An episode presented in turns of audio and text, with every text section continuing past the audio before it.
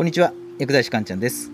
絶望サラリーマンメンタル救済ラジオ今日もやっていきます。今回は読書についてのお話をしようかなと思います。読書ですね。まあ、読書っていうと僕過去の放送でもいくつか取り上げてたんですけど、まあ、今日もその読書に関するお話をします。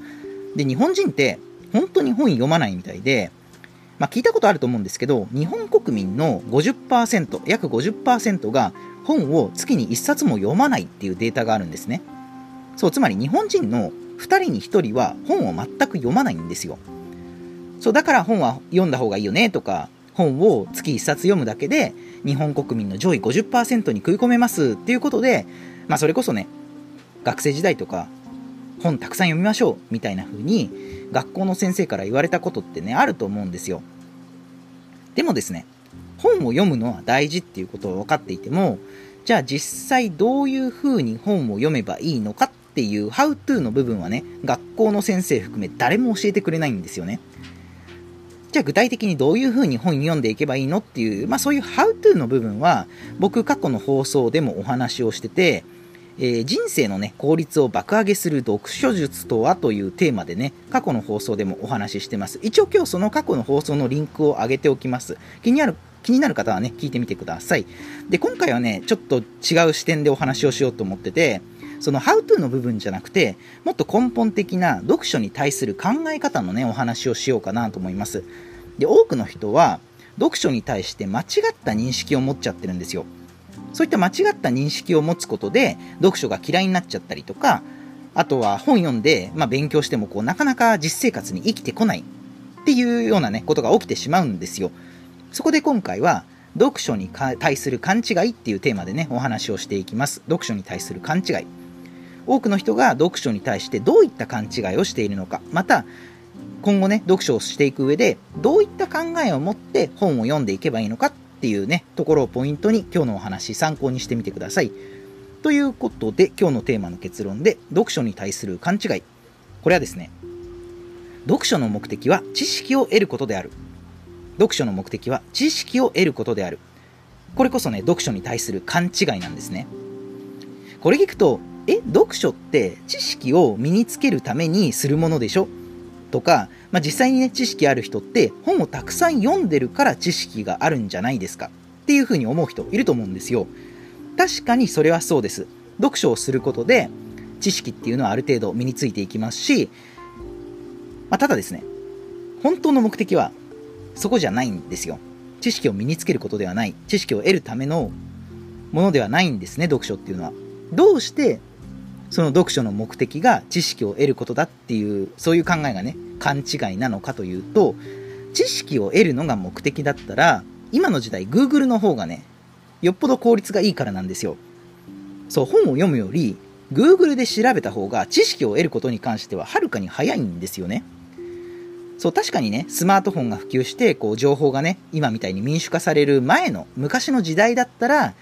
本から知識を得るっていうのはね、確かに重要だったかもしれないんですけど、もう時代が変わりましたよね。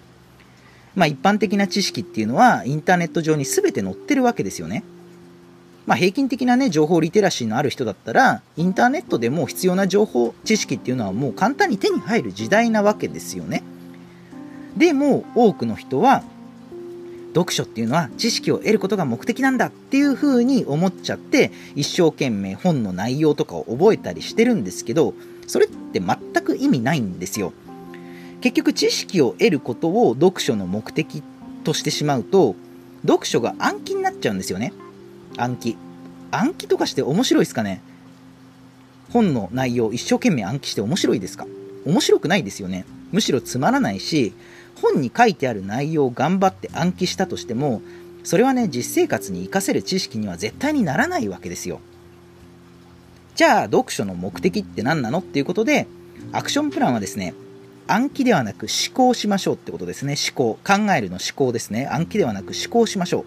そうつまり読書の目的って考えることなんですよね。思考を深めるために読書をするんですよ。人間はね考える足であるっていう言葉もあるくらいで人間は考えるから他の動物より強いわけですよねそして一生懸命考えるから生活が豊かになっていくわけですよその考える材料を与えてくれるのが読書なんですね。そう、なので言ってしまえば、考える材料を得るために読書をするわけですよ。本に書いてあることを暗記するために読書するんじゃないんですよね。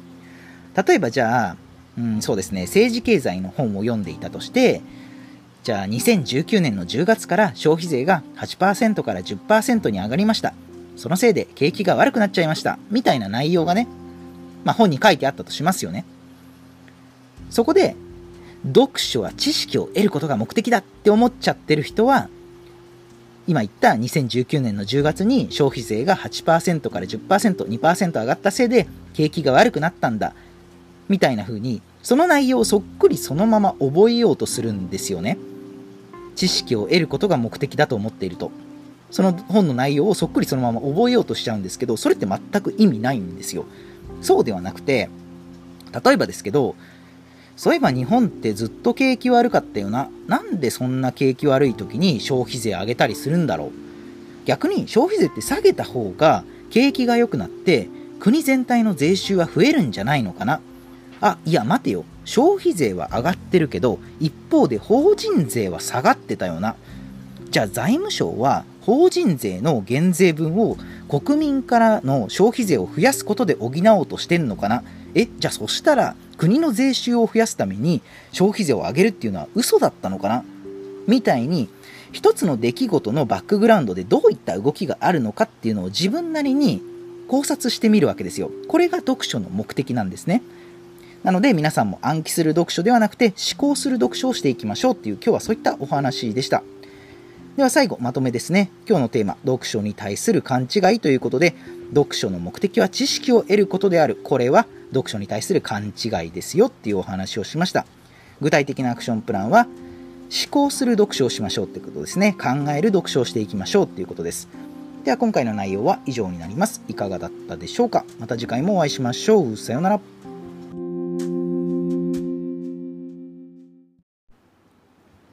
絶望サラリーマンメンタル救済ラジオをいつも聞いてくださりありがとうございます。この後の放送は今日のお話に関連する僕が過去に挙げた放送になります。そちらも合わせて聞いていただければ理解が深まると思いますのでよろしければ聞いてみてください。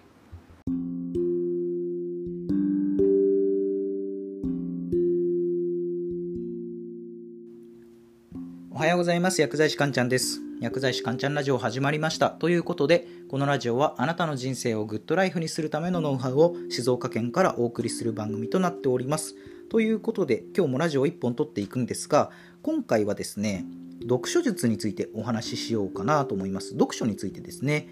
日本人って本当に本読まないみたいですね。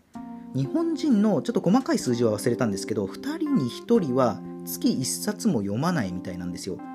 これ逆に言えば月1冊本読むだけで日本人の上位50%に食い込めるわけなんですよね。でしかもこれが仮にですね月5冊とか月10冊とか読めるようになってくるともう上位 1%0.1% とかまあそれぐらいの存在になれるわけなんですよ。とは言ってもですね本読んだ方がいいのは分かってるけどなかなか読む気にならなかったりとか読んでる途中で挫折しちゃうとかあとは読んでもなんかこう身になってる気がしないとかまあ、読書量がね増えない理由っていろいろあると思います。で読書が苦手な人に共通することっていうのが一つあってそれは目的なしに最初から最後まで全部読もうとするところなんですよ。最初から最後まで読んで全部理解しようとするみたいなこういった読み方以前も僕もね以前の僕もねこれやってたんですよ。でもこれめちゃくちゃ効率悪いですしこの最初から最後まで読んだ方がいいみたいな幻想が多くの読書嫌いを輩出している原因だと僕は思ってるわけなんですね。学生の時とかも学校の先生はま本読んだ方がいいぞとか言うだけで正しい本の読み方とか教えてくれないわけなんですよ。教えてくれなかったです実際。なのでそこで今回のテーマはですね人生の効率を爆上げする読書術とはということでお話をしていきます今まで学校で誰も教えてくれなかった読書術をマスターしましょうっていうことですね。まあ、僕もこうやって偉そうに喋ってますけど、実はね、もともと大の読書嫌いだったんですよ。もうそれこそもう活字見るだけで体調悪くなるみたいな、もう活字アレルギーだったんですけど、今回ご紹介する読書法をやるようになってから、毎月だいたい10冊は読むようになりましたね。どうせ読書するなら、まあ、自分のね、今後の人生に活かせるような効率的でなおかつこう自分の血肉となるような読書をしたいですよね。じゃあ具体的にどうやって本を読んでいけばいいの？ってことで今日のテーマの結論ですね。人生の効率を爆上げする読書術。それはですね SQ4R 読書術です。SQ4R 読書術。SQ4R っていうのはアルファベットの頭文字を取ったものです。順番に言うと SQ4R の S ですね。これはサーベイ調査です。調査。SQ4R の Q これはクエスチョン質問です。であと SQ4R の 4R4 つの R ですね。リード読む、レスポンド反応する、レコード答え合わせをする、レビュー。これはレビューの間違い直しをする。この6つの項目で構成されています。で、えそれぞれ細かく見ていくんですが、まず SQ4R 読書術の最初の S ですね、サーベイ調査ですね。これは本がどんな構成になっているか見る作業のことです。まず本がありますよね。で、最初から最後までまずペラペラペラペラ本全部めくるわけなんですよ。で、めくっていくと、あ、なるほど、この本、グラフとか表とか、まあ、図が結構入ってるんだなとか、あ、この本各章の終わりにまとめとか書いてくれてあるんだなとか、まあ、要はね、浅く広く全体を見渡して、本がどういった構成、雰囲気なのかを確認する作業のことです。で、これね、僕の感覚値ですが、読書が苦手な人ってほぼ100%と言っていいくらいこのサーベイをやらないんですよ。このサーベイ調査をやらないってものすごく効率が悪くて例えばじゃあ山登りする前にどういったコースが一番安全かとかどれくらい登れば山頂にたどり着けるのかとか山登りする前って事前に調べるじゃないですか。でもこのサーベイ調査をやらないって山のこと何も調べないでいきなり山登り始めるのと同じなんですよ。それじゃあ効率悪いし山頂にはたどり着けないですよね。読書でも全く同じことが言えるわけなんですよ。まず1つ目のサーベイ調査覚えておいてください。では次ですね。SQ4R の、えー、と Q ですね。これはクエスチョン質問です。ここが SQ4R 読書術の肝になるところですね。本って目次とか見出しがついてますよね。それを質問に変換する作業のことです。クエスチョン。質問ですね。例えばじゃあ経済の本を読んでて見出しで平成に入って日本は景気が一気に悪くなった。っていうまあ見出しがねあったとするじゃないですか。でこの見出しを質問に変換するっていうことなんですよ。平成に入って日本は景気が悪くなったこれを平成に入って日本が景気が悪くなった理由とは？みたいな感じで見出しを全部質問に変換していくわけなんですね。で人間っていうのは問題形式にすると無意識に答えを探すっていう傾向があるんですよ。質問形式にする前はこうダラダラダラダラふーんあそうなんだふーんで受け身で読んでいたような読書が見出しを質問化することでその質問に答えようとするわけなんですよね。答えはどこだろうどこだろうっていうふうに重要ポイントを探す読書に変わってくるわけなんですよ。こうダラダラ読む読書からこうクエスチョン化することで一気に効率が上がって超充実した読書になります。この SQ4R の Q ですね。覚えておいてください。クエスチョンですね。では SQ4R の4つの R 順番に、えー、次は説明していきます。まず最初の R リードですね。これは読むですね。先ほどのクエスチョン質問で見出し見出しを質問化しましたよね。でリードはその質問に対する答えを見つけていくっていう作業のことです。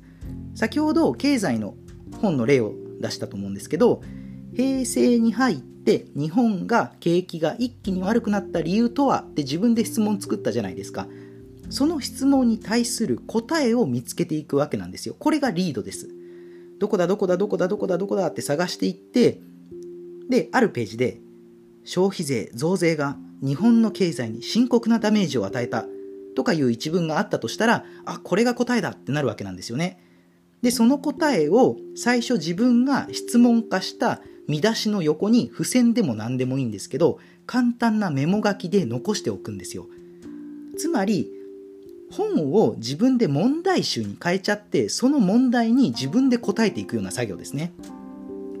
で、あとは見出しに対する答えが見つかったら、さっさとまたもう次の見出しに移りましょう。冒頭でも少しちらっと言ったんですけど読書苦手な人っていうのは1から10全部読もうとして結果1から10全部理解できないみたいな現象が起きちゃってるのでそうではなくてどこが重要なのかポイントをつかんでさっさと読み進めていくっていうことが大切なんですね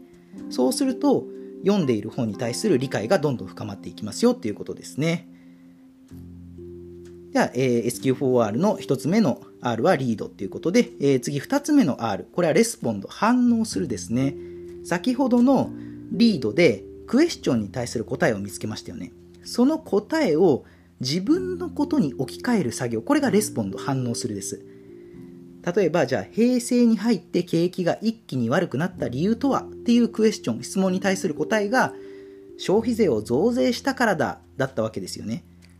で、今度はその消費税を増税したからだっていう答えを自分の言葉に置き換えるわけなんですよ。例えば、自分がいつもスーパーで103円で買っていたヨーグルトが消費税5%になった時に、あ、105円に値上がりしてすごく辛い思いしたよな。あ、なるほどなるほど。それで社会全体の景気が落ちることにつながったわけだな、みたいな風に、まあ例えばですけどね、こういう風に自分ごとに置き換える作業のことですね。これが Respond です。で、その次の R ですね。えー、3つ目の R。これが Record。答え合わせです。答え合わせ。先ほどの Read で見つけた答えと、それを自分のことに変換した Respond が本当に合っているのかどうか。本を読み返して答え合わせをする作業のことですね。本当にその解釈で合っているのかどうかのチェックをすることです。これがレコードです。で、一番最後のレビューですね、レビュー。これはレビューを訂正するっていう意味なんですけど、レコード、答え合わせでチェックした内容に間違いがあったら訂正していくっていう作業なんですね。で、もう一回、もう、えっ、と、こう見直すわけなんですよ、本を。本を見直して、